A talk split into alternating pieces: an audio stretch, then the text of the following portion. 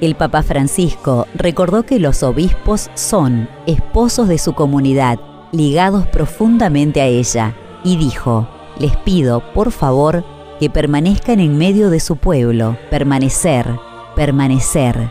Eviten el escándalo de ser obispos de aeropuerto, sean pastores acogedores, en camino con el pueblo, con afecto, con misericordia, con dulzura en el trato y firmeza paterna, con humildad y discreción, capaces de mirar también sus limitaciones y de tener una dosis de buen humor.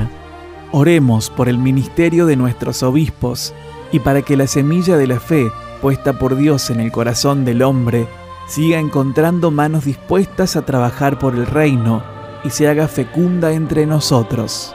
Ordenación episcopal del arzobispo de Córdoba, Padre Ángel Rossi. 17 de diciembre de 2021, 19 horas, en el atrio de la Catedral de Córdoba.